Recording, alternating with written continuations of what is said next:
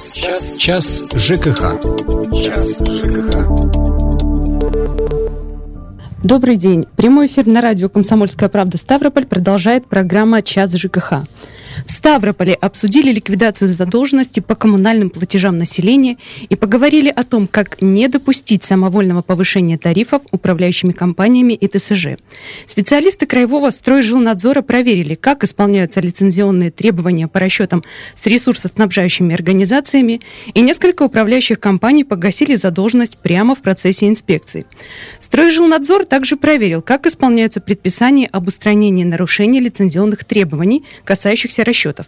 Оказалось, что 14 предписаний управляющие компании проигнорировали.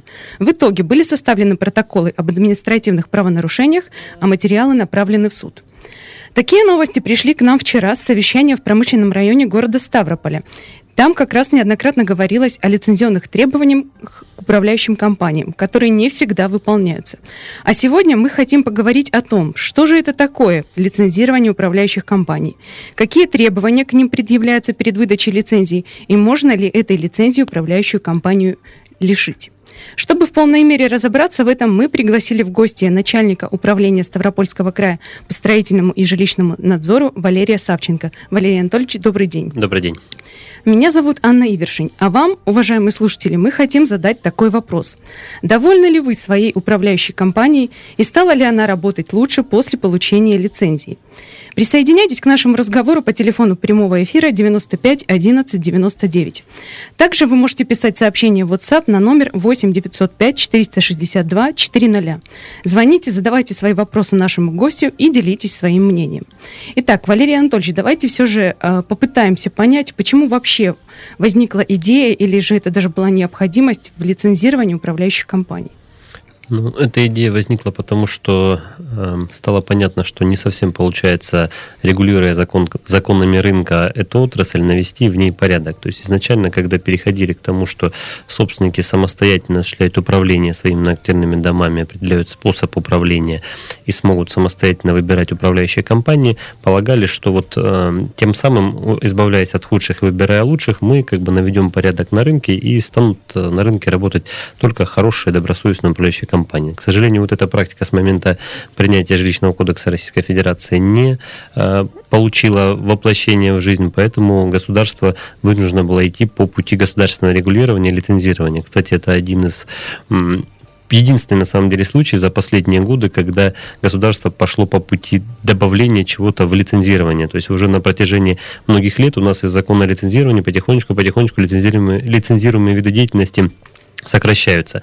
А здесь государство пошло э, в обратном порядке и приняло решение о том, что нужно все-таки эту отрасль регулировать и наводить на ней, в ней порядок э, не только посредством рынка, что это также не исключается, но и посредством государственного воздействия на нее. Угу. А как давно вообще было начато лицензирование управляющих компаний? Э, закон был принят летом 2014 года. Угу.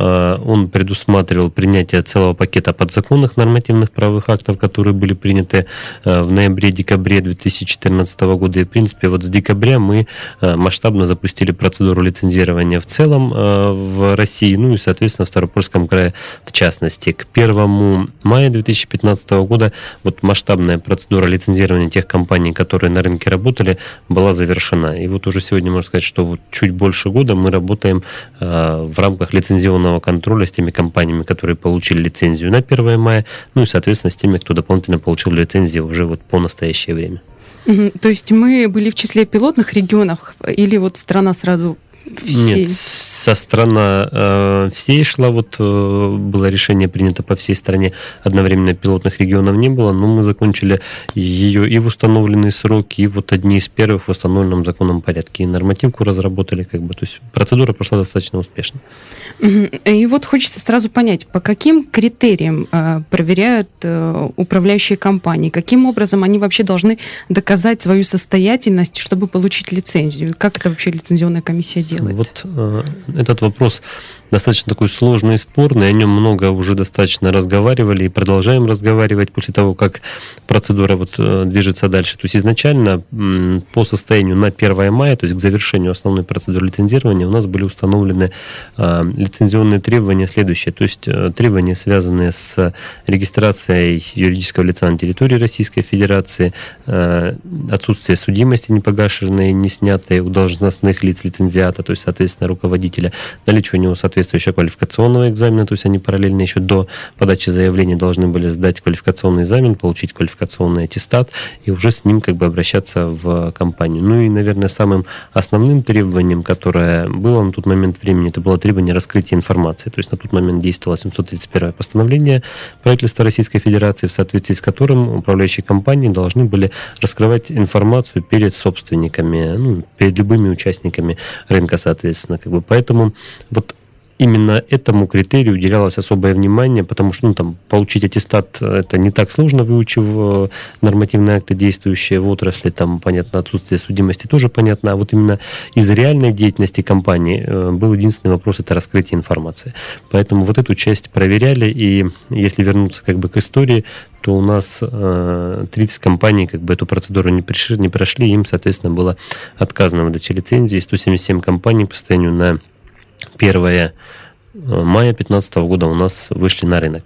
С 1 мая, э, значит, у нас требования лицензионные при выдаче лицензии изменились э, в лучшую сторону вот в отношении управляющих компаний. Ну, по нашему мнению, к сожалению, ну вот по мнению Минстроя России, то есть он считает, что это там мы не должны дальше там убивать этот рынок, да, то есть а говорим о чем? О том, что те компании, которые работали на 1 мая, они должны были с домами к нам прийти угу. до 1 мая, и мы должны были проверить раскрытие информации. Все те компании, которые приходят после 1 мая, они приходят новые, приходят без домов, без ничего, то есть у них ничего нету, они новые компании, соответственно, раскрытие информации мы проверить не можем, и этот, этот критерий тоже был, соответственно, исключен из э, проверяемых. Поэтому сейчас, по сути, любая организация, руководитель которой сдал квалификационный экзамен, которая зарегистрирована на территории Российской Федерации, руководитель которой не имеет не, снятой непогашенной судимости, там определенная отсутствующая э, в реестре там, дисквалифицированных э, лиц, как бы, соответственно, может получить лицензию на управление многоквартирными домами. А вот дальше уже, когда мы перейдем к реализации непосредственно лицензионного контракта, контроля после получения лицензии. Вот здесь вот э, очень существенно как бы изменились требования, и они стали гораздо более жесткими, чем были до 1 мая. Ну что же, мы прервемся на 4 минуты на рекламу и новости, а после вернемся. Час, час, час ЖКХ. Час ЖКХ.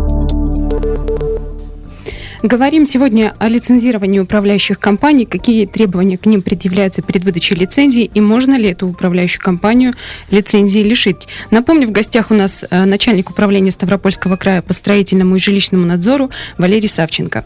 А вопрос э, к слушателям. Довольны ли вы своей управляющей компанией и стала ли она работать лучше после получения лицензии? Телефон прямого эфира 95 11 99. Итак, э, Валерий Анатольевич, вот остановились на том, по каким критериям оценивать оцениваются э, компании управляющие. И вот вы сказали, что нескольким отказали э, в выдаче лицензии. А вот эти самые компании, которым отказали, они могут снова э, попробовать получить эту лицензию? Да, они могут снова попробовать получить лицензию. Ряд из них э, зашел в последующем на лицензирование и э, получил лицензии. То есть кто-то еще вот до 1 мая исправил те недостатки, которые были обозначены лицензионной комиссией вот э, при подаче заявления и смог обратиться повторно с заявлением.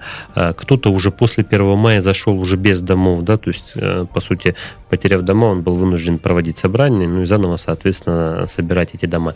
Я вот не помню сейчас детально в цифрах, но где-то там 50% из тех компаний, 30, которые не прошли, все-таки повторно обратились и в последующем лицензии получили. Ну, были те компании, которые которые вот после отказа не стали выходить на рынок и, соответственно, с него ушли. А на какой срок лицензия выдается? Пока бессрочно. Этот вопрос тоже обсуждается. Неоднократно мы его обсуждали и здесь, э, в крае, и на уровне Российской Федерации. Вот в прошлом году э, в Краевой прокуратуре проводилось совещание вот по вопросам ЖКХ с участием там представителей Генпрокуратуры, Министерства жилищно-коммунального хозяйства и губернатора. В том числе один из вопросов, э, который задавал Минстрой, это то, что необходимо все-таки ограничить сроком действия и вернуться к вопросу о лицензионных требованиях все-таки при выдаче лицензии. То есть нужно сделать их все-таки гораздо более более э, жесткими именно на выдаче лицензии, не в ходе осуществления лицензионного контроля, с тем, чтобы ну, вот все-таки было ощущение того, что ты перейдешь пересдавать, во-первых, этот экзамен да, через пять лет, а во-вторых, тебя будут спрашивать вот э, по каким-то более серьезным результатам работы непосредственно, да, то есть как ты до этого отработал, как бы вот э, наказывали тебя, не наказывали, ну то есть вот это в обсуждении достаточно большом. 95 11 99, давайте послушаем Анатолия. Добрый день. Добрый день. Да, мы вас слушаем. А, ну, вопрос, а, как говорится, управляющей компании – он должен рассматриваться не в отрыве от ресурсников. А в прошлом году, в июне месяце, вышло 176 постановление, позволяющее потребителям иметь прямые договора, то есть лицевые счета у ресурсника и все такое. А так вот, абонирование ресурсник осуществляет методом, скажем, разбрасывания издержек на всех потребителей дома. А, им как-то неинтересно выяснять, почему кто там чего не платит, все такое. На всех накинули, все дела. Меня интересует э, вот такой момент. Если они собирают только вершки, а кому корешки?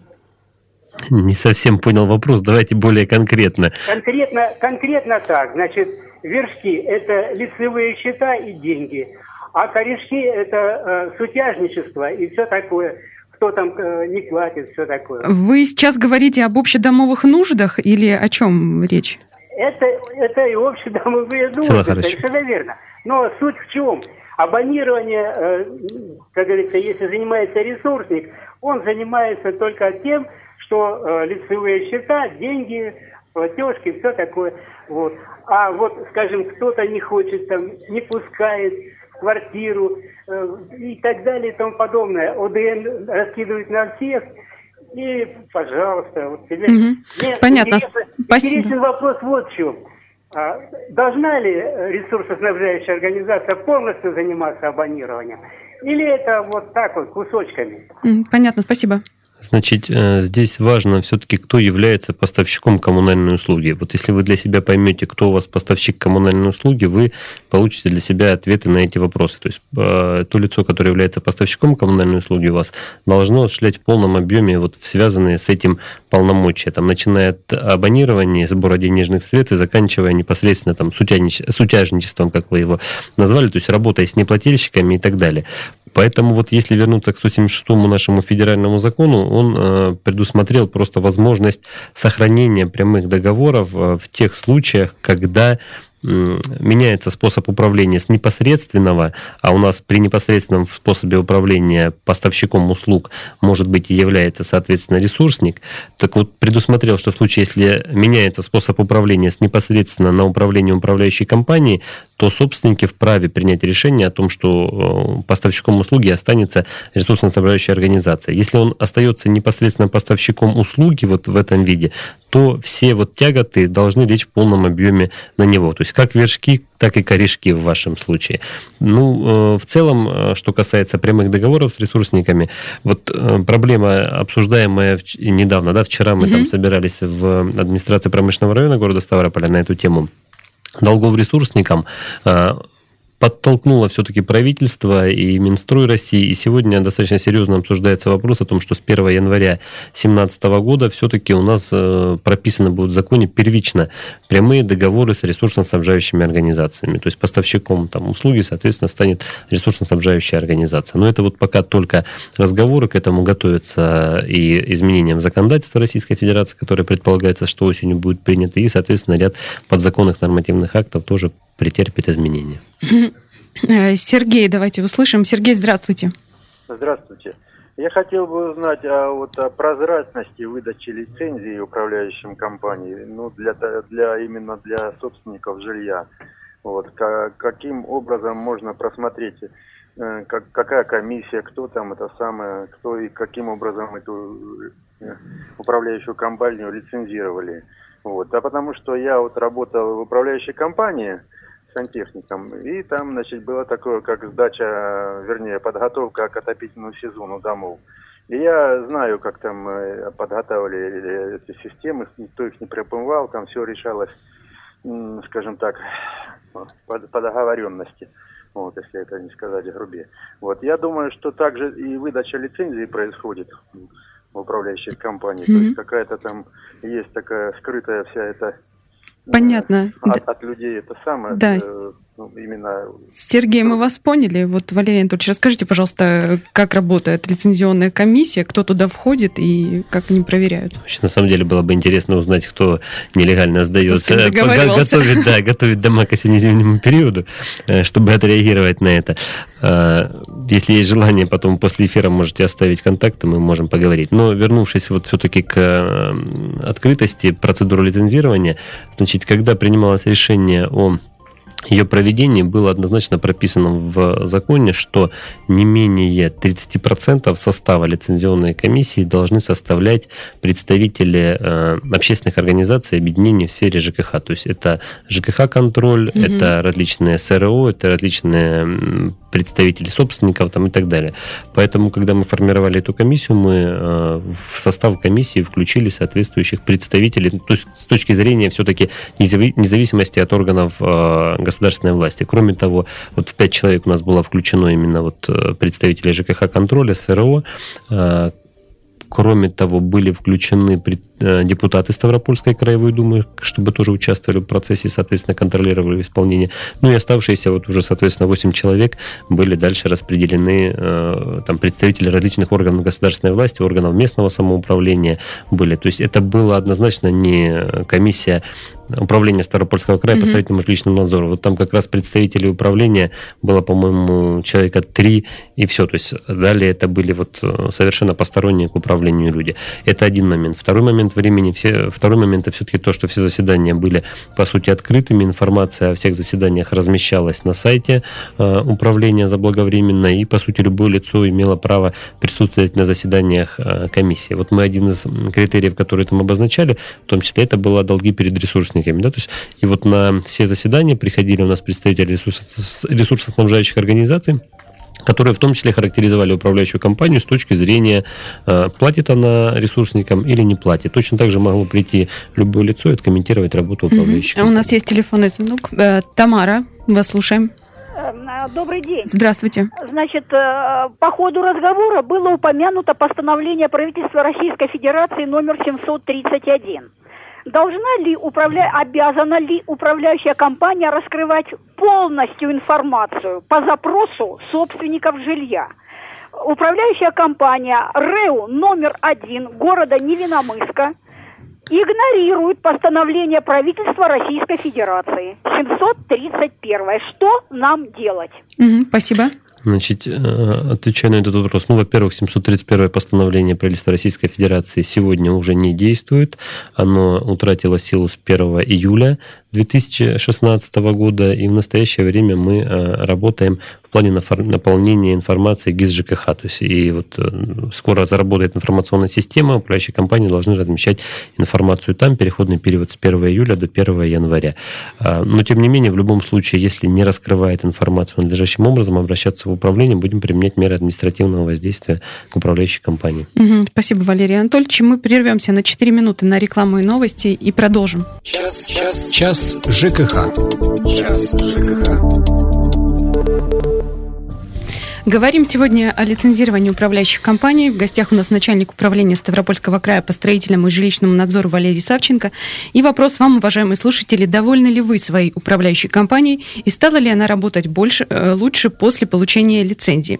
Валерий Анатольевич, вот такой вопрос. Э, допустим, управляющая компания получила лицензию, начала работать, но со своими задачами не справляется. Могут ли ее лишить лицензии, э, если жильцы начнут жаловаться и нарушения кажутся серьезными, и вообще куда людям жаловаться? Жаловаться, если управляющая компания не делает то, что она должна?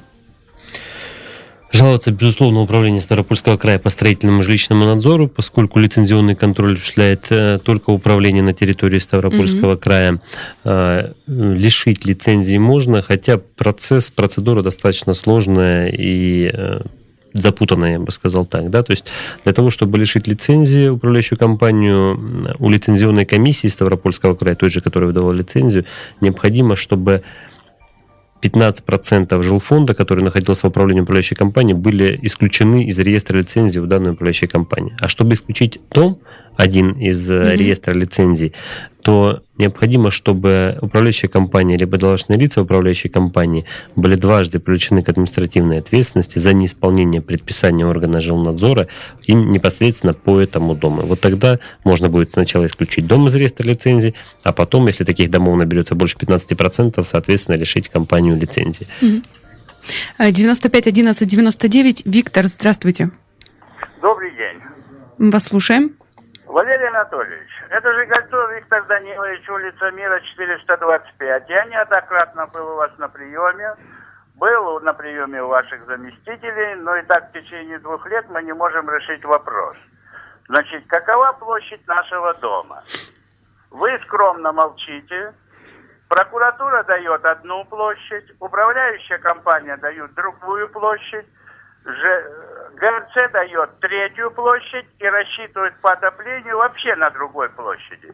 Uh-huh. И никто не может дать ответ. Хотя в марте месяце в прокуратуре промышленного района ваши представители на совместном заседании, как говорится, с прокуратурой, эти вопросы были доведены до них. Но так вопросов и нет. Угу, Можете понятно. ли вы оказать помощь? Спасибо, Виктор. Я вот на вскидку, естественно, сейчас не могу угу. сказать площадь, какая все-таки из перечисленных э, звонившим является официальной. Естественно, нужно брать за основу в любом случае ту площадь, которая определена в предписании органа жилнадзора. То есть, э, выдавая предписание, говорили о том, почему неправильно считаются те тот или иной вид услуги, соответственно, указывали, какую площадь необходимо брать э, в основу. Поэтому предлагаю опираться на него, ну а, а так вообще фактически нужно встречаться, наверное, очередной раз и разговаривать на эту тему там, со специалистами, которые непосредственно принимали эти решения. 95 11 99. Анатолий, мы вас слушаем. Добрый день. Добрый. Я вот слушаю вас, да. Насколько я знаю, все эти управляющие компании это частные, так? Нет? Да, Правда? практически да. У нас. Вот. Я думаю, они все заинтересованы в том, чтобы извлекать для себя в первую очередь выгоду, прибыль. Что изменилось в результате вот этих реформ и ваших вот вот? Я слушаю, не все могу уловить, понять. Что для жильцов, для народа из этого в их пользу угу. изменится? Мы поняли ваш вопрос. Спасибо. Пожалуйста. Э, изменились только процедуры наведения порядка в этой области. То есть в любом случае они как были, так и остаются коммерческими организациями. Основной целью э, деятельности любой коммерческой организации является извлечение прибыли. При этом э, важно, чтобы понимать одну вещь. То есть управляющая компания на самом деле не может работать за какие-то свои деньги. То есть задача содержать дом – это задача собственников. Угу. Собственники либо содержат его там самостоятельно, создав ТСЖ и собирая деньги, тратя на э, деньги на дом, либо поручают это управляющей компании и ей платят деньги, чтобы она выполняла те виды работ, которые собственники ей поручили. И здесь вот основная задача – это контроль выполнения работ по договору управления. То есть договорились, что управляющая компания будет выполнять определенные виды работ с определенной периодичностью. Вот их, соответственно, необходимо контролировать. Выполняются они, не выполняются, качественно или некачественно. Если они не выполняются или выполняются некачественно, необходимо актировать эти э, моменты. Там, совету дома, как правило, то есть э, предусматривает закон, что это должен делать совет дома, то есть это орган, который, по сути, контролирует от собственников работу управляющей компании. И если будут такие акты, что отдельные виды работ не выполнялись, можно с ними к нам тоже обращаться с просьбой, соответственно, пере, произвести перерасчет. Но вот, к сожалению, без актов обращаться смысла нет, потому что в этой ситуации мы не сможем принять никакие решения, поскольку выходим, убеждаемся, что что-то не сделано, выдаем предписание сделать. А вот конкретно говорить о расчете в этой ситуации у нас полномочий нет. Угу. Юлия Михайловна дозвонилась нам. Здравствуйте. Вопрос к вашему гостю. Это, конечно. Пожалуйста. Да, пожалуйста, он вас слушает. Э, здравствуйте. Здравствуйте. Так, у меня я имею в виду гостя, который выступает сейчас по радио. Конечно, да. Валерий Анатольевич Савченко, вы в эфире. Валерий Анатольевич, у меня вопрос такой. У нас в управляющей компании уже примерно год насчитывают вывоз мусора с квадратного метра. И получается так, что я живу одна в двухкомнатной квартире, с меня берут почти 150 рублей, и рядом живут семьи по пять человек в таких же квартирах. и с них берут такие же деньги. Вы что, считаете это нормально, что мусор считается с квадратных метров, а не с людей? Понятно, спасибо к сожалению, моя задача, вот э, я не могу считать или не считать, то есть моя задача контролировать исполнение законов в этой части на территории Ставропольского края. На сегодняшний день вывоз мусора является жилищной услугой, соответственно, она на сегодняшний день должна оказываться с квадратного метра. И вот э, ведется в этом плане планомерная работа, то есть по обращениям собственников, а собственники тоже очень часто обращаются с соответствующими заявлениями. Мы выдаем предписание производить расчет за данную услугу именно с квадратного метра. Поэтому сейчас это делается абсолютно правильно. Но могу сказать, что с 1 января 2017 года мы должны перейти к иной системе работы вообще в целом с твердыми бытовыми отходами. И вот там уже изменится сама, скорее всего, система и схема. То есть ну вот сейчас ждем тоже принятия целого ряда нормативных актов, которые должны заработать. То есть должен появиться региональный оператор э, по работе с этими отходами на территории края. Ну и, соответственно, дальше будет изменен весь механизм, в том числе и платежей за данную услугу. Угу. Сергей нам дозвонился по телефону 95 11 99. Сергей, здравствуйте. Здравствуйте. Вот из, густ, из уст э, вашего гостя прозвучало слова, ключевое слово запутанная процедура по отношению по отзыву лицензии управляющей компании. Угу. Вот поясните, пожалуйста, насколько она запутанная, и есть ли такой возможности, что отозвать э, лицензию практически невозможно жильцам. То есть э, запутанность этой системы какова? Давайте так Спасибо. вот. Я э, объясню ситуацию. Вот для жильцов есть один достаточно простой совет. Вот жильцам, мне кажется, что не нужно заморачиваться на Э, отзыве лицензии, еще на чем-то. Вот для жильцов есть простой понимаемый совет. Если работа управляющей компании вас не устраивает, нужно собрать общее собрание, принять Поменять, решение да? и выбрать другую управляющую компанию. Есть более сложный путь, это вот э, идти к, там, к лишению лицензии, либо вот в случае, вот когда мы говорим о конкретном человеке, все-таки конкретном доме, исключение дома из реестра лицензии. Здесь э, вернусь еще раз тогда к процедуре, то есть по жалобам собственникам орган жилнадзора выходит э, на проверки. Э, наказывая за определенное нарушение, выдает предписание. Вот если mm-hmm. эти предписания после выхода не исполнены, то привлекает к ответственности за неисполнение предписания. Если э, юрлицо, то есть управляющая компания, либо ее должностные лица привлечены к административной ответственности именно за неисполнение предписания органа жилнадзора дважды в течение одного календарного года в отношении определенного дома, то это будет являться основанием для исключения дома из реестра лицензий. То есть дом у этой компании, именно дом, угу. заберут, но при этом э, дается собственникам право, то есть мы их информируем, как только возникли такие основания, говорим, у вас есть право в течение двух месяцев оставить эту управляющую компанию, то есть провести собрание и сказать, нет, мы даем ей еще один шанс, собрались, проголосовали, приняли решение. А дальше уже мы уходим в процедуру лишения лицензии. Вот если таких домов, которые исключены из реестра вот по этим основаниям, становится более 15%, это является основанием для лишения управляющей компании лицензии. понятно. Э, Сергей, слушаем. Алло, Сергей. Да, да, здравствуйте. Добрый день. Подскажите, пожалуйста, э, вот э, постоянно пытается управляющая компания повысить э, плату за капитальный ремонт. Может ли это делать управляющая компания? Или я, по-моему, слышал, есть такие ограничения, не больше 5 рублей с квадратного метра. Еще один вопрос. Я живу на Томском, 13, квартира 2. На первом этаже у нас уже несколько лет стоит пустая квартира. Человек умер, и она постоянно пустая. Дом старый, постоянно там проблемы с канализацией. Там стоит вонь невообразимая в квартире. Сколько я не обращался, никто не может решить mm-hmm. вопрос. Понятно. Спасибо. У нас время ограничено. Пожалуйста, Валерий Анатольевич.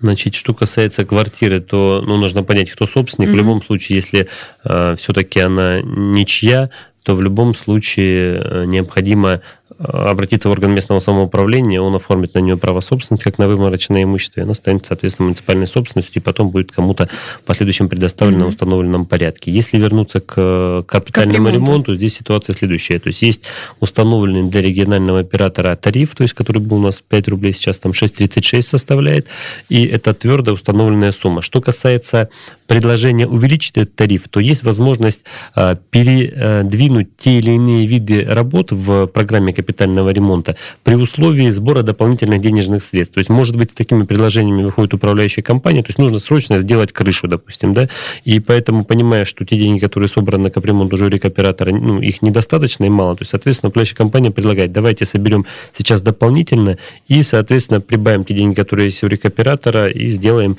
э, какой-то капитальный ремонт. Ну вот, э, если есть желание у заявителя, придите, мы более подробно эту ситуацию разберем и посоветуем. Угу.